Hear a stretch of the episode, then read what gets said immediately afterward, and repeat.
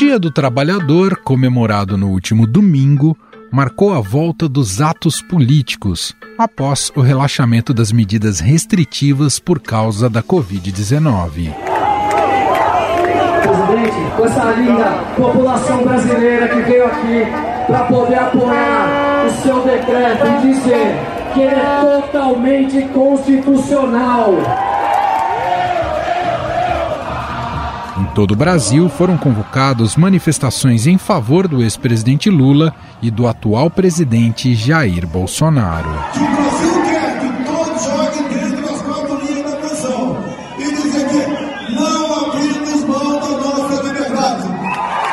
Porque a liberdade finalmente abriu asada sobre o povo brasileiro e nós vamos voltar a ter um país civilizado.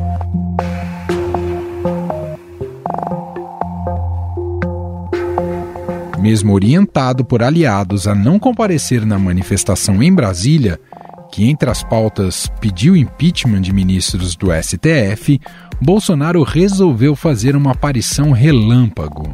Esse Brasil,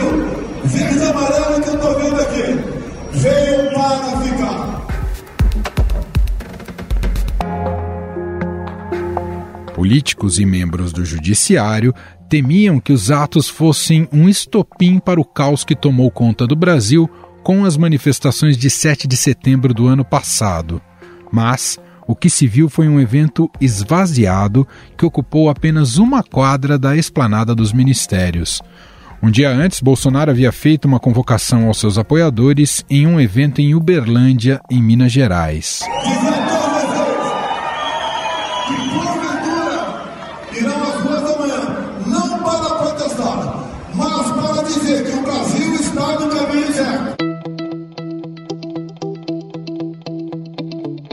Discursos nos carros de som em Brasília pediam a destituição dos ministros do STF e a criminalização do comunismo. Uh, o presidente Jair Bolsonaro faz sim desses atos de demonstração de apoio ao seu governo em sua campanha à reeleição, mas a gente tem que lembrar, deixar muito claro que eles foram convocados como atos de protesto contra o Supremo Tribunal Federal na esteira da condenação de Daniel Silveira e dos discursos anti-institucionais feitos tanto pelo deputado quanto pela defesa do deputado. A única fala de Jair Bolsonaro ocorreu em uma videochamada durante a manifestação, também esvaziada, na Avenida Paulista, em São Paulo. Ninguém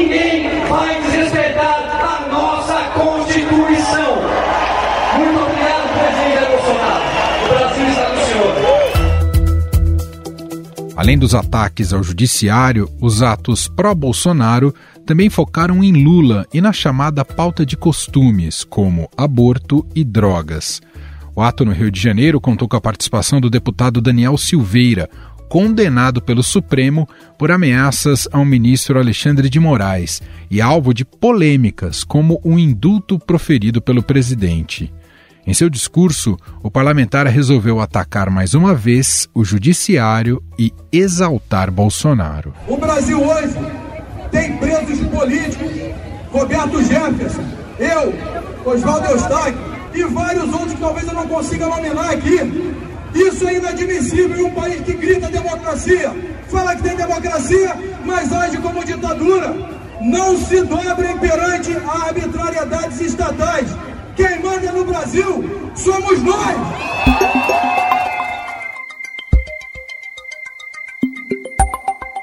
Do outro lado da linha estava Lula, junto com centrais sindicais que usaram os eventos de comemoração ao Dia do Trabalhador como palanque para o petista. Para uma plateia esvaziada, o ex-presidente atacou Jair Bolsonaro e chamou mais uma vez de genocida. Esse atual dirigente, que eu chamo de fascista e que eu chamo de genocida, ele nunca reuniu os dirigentes sindicais, ele nunca reuniu os governadores, ele nunca reuniu os prefeitos, ele nunca reuniu os movimentos sociais, ele só governa para quem sabe, os milicianos deles. O evento foi realizado na Praça Charles Miller, em São Paulo, em frente ao estádio do Pacaembu. o petista discursou por apenas 15 minutos e alertou aos participantes que não podia falar da eleição e que estava lá para discutir os problemas dos trabalhadores. Porque eu não posso falar de eleição. Eu estou aqui num ato de 1 de maio para discutir o problema dos trabalhadores e das trabalhadoras brasileiras neste país.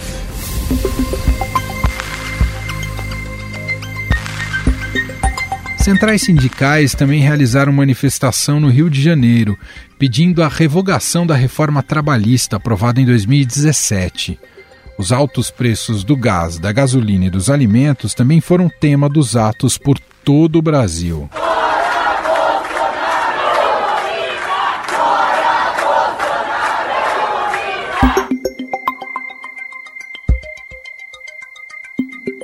Com exceção da central dos sindicatos brasileiros, todas as principais centrais sindicais anunciaram apoio à pré-candidatura de Lula na eleição deste ano.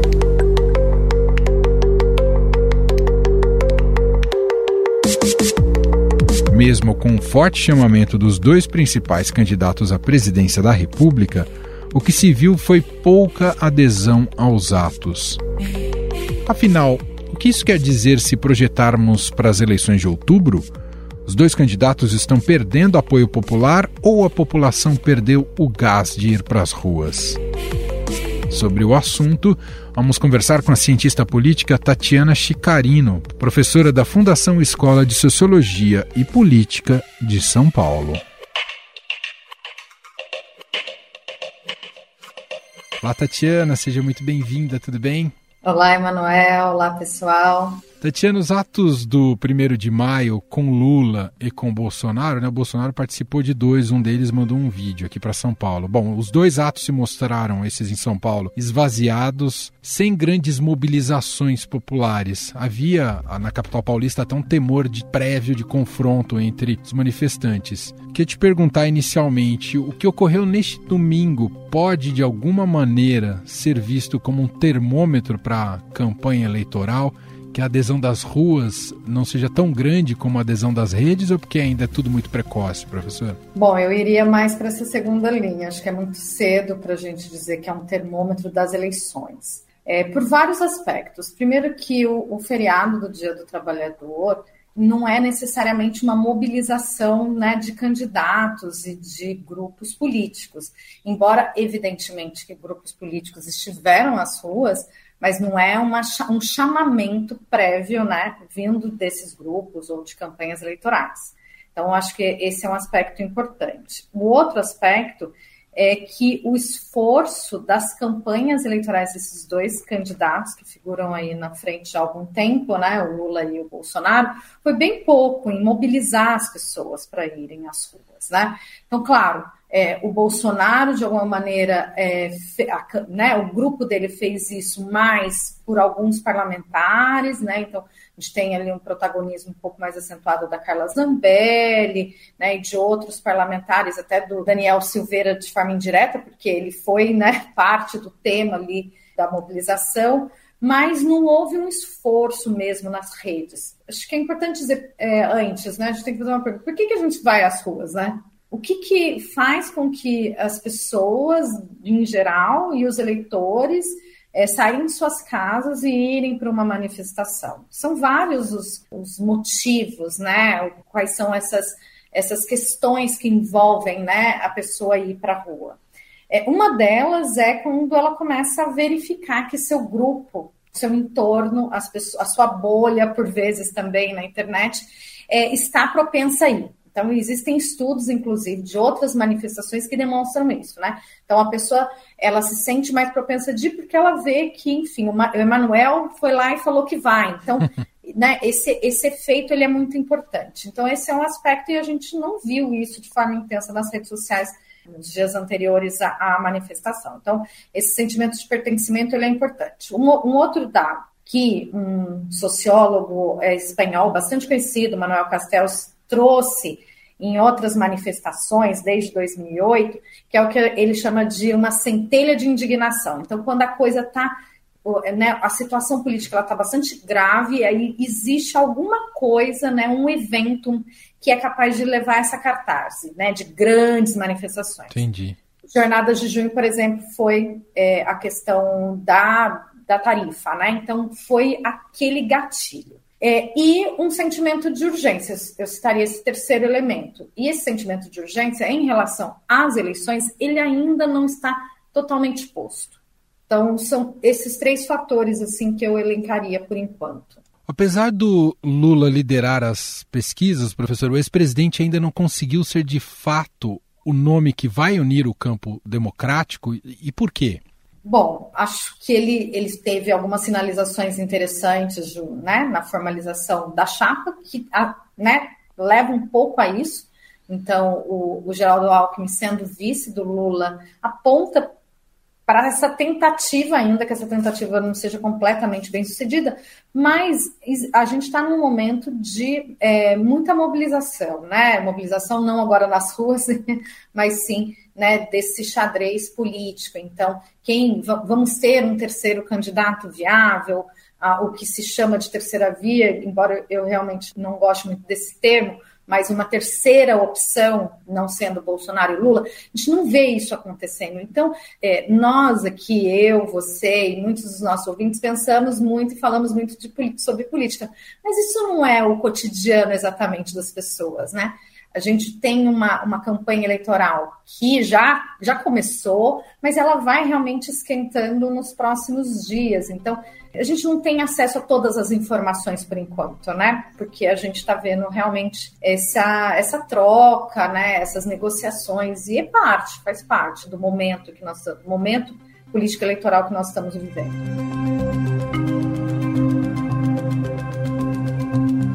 Vou pegar até como base o que tem dito Lula e Bolsonaro, e inclusive neste, nesse último domingo, nesses atos né, do feriado do trabalho. Começar pelo Lula aqui. O Lula ainda não apresentou, ou pelo menos disse muito pouco, sobre uma agenda que possa realmente ser modernizante. Se a gente pegar com base, claro que ele está falando para sindicalistas e talvez ele tenha adaptado o discurso para esse público-alvo, mas vem acumulando algumas gafes ao longo do tempo, né? inclusive nesse fim de semana também. Isso mostra, professora, que há um grau tanto de improviso e quanto de achar que a nostalgia será o suficiente para uma eventual vitória dele? Essas questões são muito importantes, né? Claro, voltar para o feriado 1 de maio. O feriado 1 de maio é um feriado que tem muito, muita mobilização histórica de sindicatos. Né? Então, o Lula esteve neste lugar.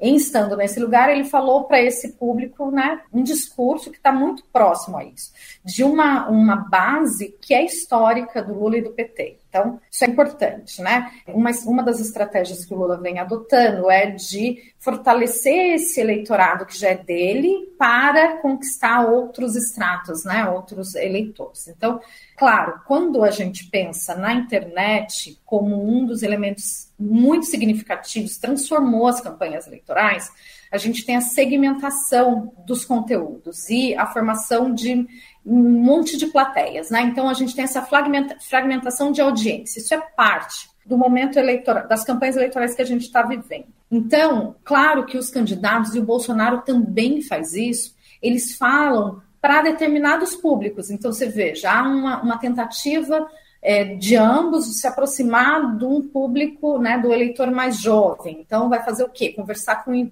chamados influenciadores. Então, esse momento também é este, né? Ao falar, por exemplo, sobre a questão do aborto como sendo uma política pública, ele também sinaliza para um, de, um, determinado eleitorado, né? Que quer, quer que isso seja política pública dentro de um contexto na América Latina, que é muito importante, em que essa pauta vem sendo trabalhada como política pública, inclusive pelo recém-eleito presidente do Chile. Então, quer dizer, tem também uma modernização, digamos assim, na esquerda, né? Uma esquerda que se afasta um pouco né, de algumas questões mais né, tradicionais, digamos assim, como e que são relevantes, como questão de trabalho, questão de classe, e que se aproxima de outros temas que são próprios também dessa vida cotidiana. Agora, todo começo de campanha você tem né, movimentações, equívocos aqui e dali, né? Acho que a gente está verificando isso, exatamente isso, né? E como que ela vai se encaixando. Precisa fazer muita pesquisa, né? É, as campanhas vão fazendo isso, né? Conforme a campanha vai evoluindo, para ver qual que é o, o que, que as pessoas estão pensando, estão falando. Agora, é, o Lula vai puxar muito, é, e um, um, outro candidato que tenha viabilidade, essa terceira opção, também deve fazer isso, que é sobre as questões de vida, né, as condições materiais de vida. Sim. Né? Então, inflação, é, desemprego, tudo isso, acho que essa é uma estratégia que acaba unificando mais todas essas audiências que eu falei, sabe? Uhum. Embora a forma seja diferente, o conteúdo seja um pouco diferente, mas o tema pode ser um tema unificador. E, e o Bolsonaro, ele ainda, pelo que a gente tem observado é, em estudos mais recentes, ele ainda vai ter uma, uma, uma campanha eleitoral bastante fragmentada nesse sentido, né, para esses micro públicos, essas micro audiências. O Bolsonaro ele segue flertando com o golpismo, né? Mas isso está longe de ser um evento uh, atual, não é de hoje, né? A gente vem acompanhando isso desde o princípio do seu mandato. Uh, há maneiras de ainda de combater isso, ou que nos resta, né? E a gente pega no, no último domingo, ele não disse na sua retórica, né? Como uh, recentemente confrontou o judiciário e tudo mais, até é, digamos que moderou o tom, mas participou de atos claramente golpistas, né? Que pediam destituição do, do Supremo ou de ministros do Supremos.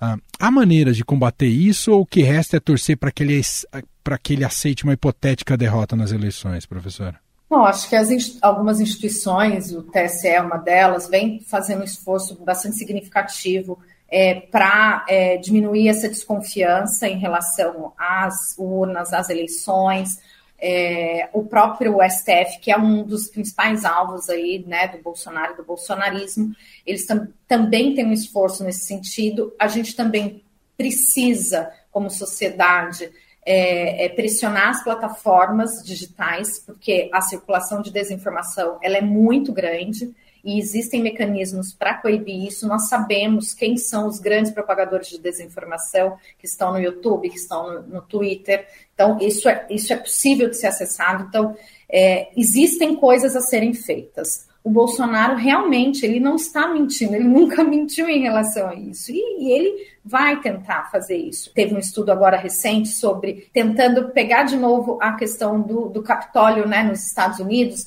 Isso é possível que aconteça no Brasil? É possível que aconteça. Então, olhar um pouco para o que já aconteceu, todas as manifestações que o Bolsonaro vem dando até aqui e é, as instituições têm que agir em relação a isso. Claro, é sempre muito mais difícil lidar com uma situação de ser um presidente da República que tem essas manifestações golpistas. O ideal é que isso não tivesse acontecendo, né? Então, quando você tem um político que afronta diretamente a democracia, a prova de que há problemas institucionais é que ele está neste momento como presidente e como presidente da República, tem muito poder né, em mudar as instituições por dentro, né, em transformar as instituições a seu bel prazer, que é um tom autoritário. Quanto a isso, tem aquele livro clássico, Como as Democracias Morrem, Sim. e pô, coloca exatamente isso. O autocrata, ao estar, estando no poder, ele vai mudar as instituições para permanecer no poder. Enfim, é um momento muito delicado né, da nossa democracia, que é uma democracia recente, e nós temos que, enfim, fortalecê-la, né, e pressionar, e acho que a imprensa também tem um papel significativo nisso, e as pessoas também, né, em, ao, né, em se informar sobre isso, de como que é, a coisa está acontecendo.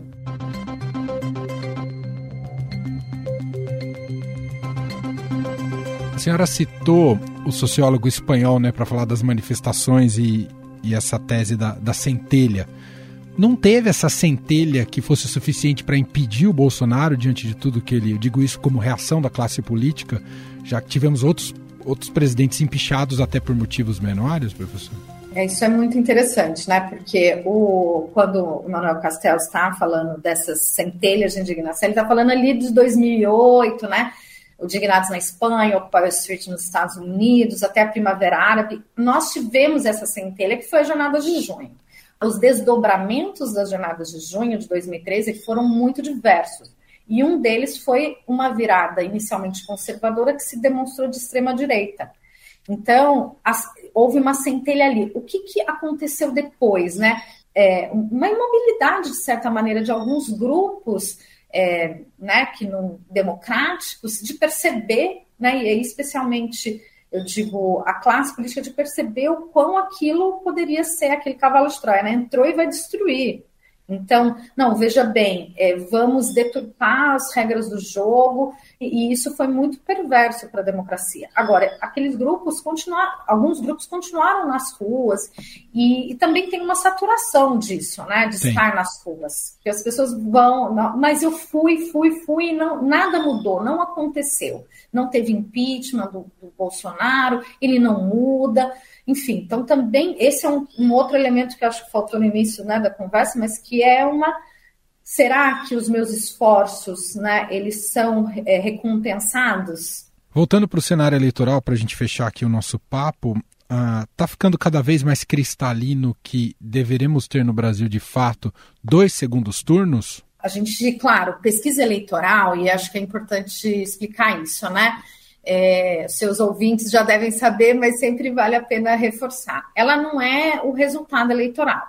Ela é o que captar essa percepção sobre o voto naquele momento. Então, isso é super importante. Quando a gente vê né, algumas mudanças em, em, algumas pesquisas, isso é normal, isso faz parte. Agora a gente tem que ver o histórico, né?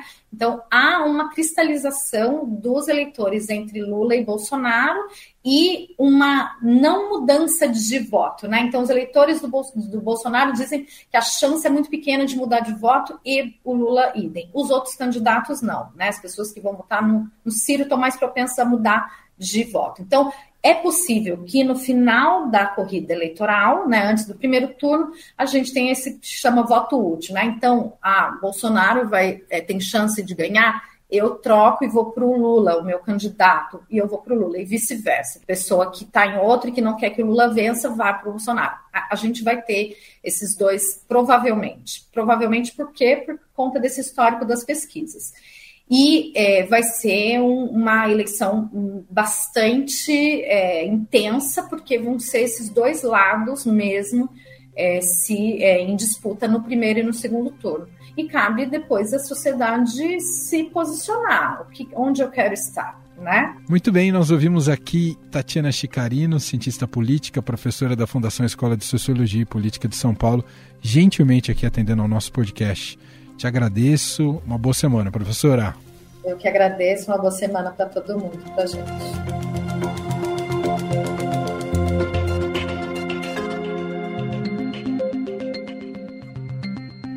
Estadão Notícias.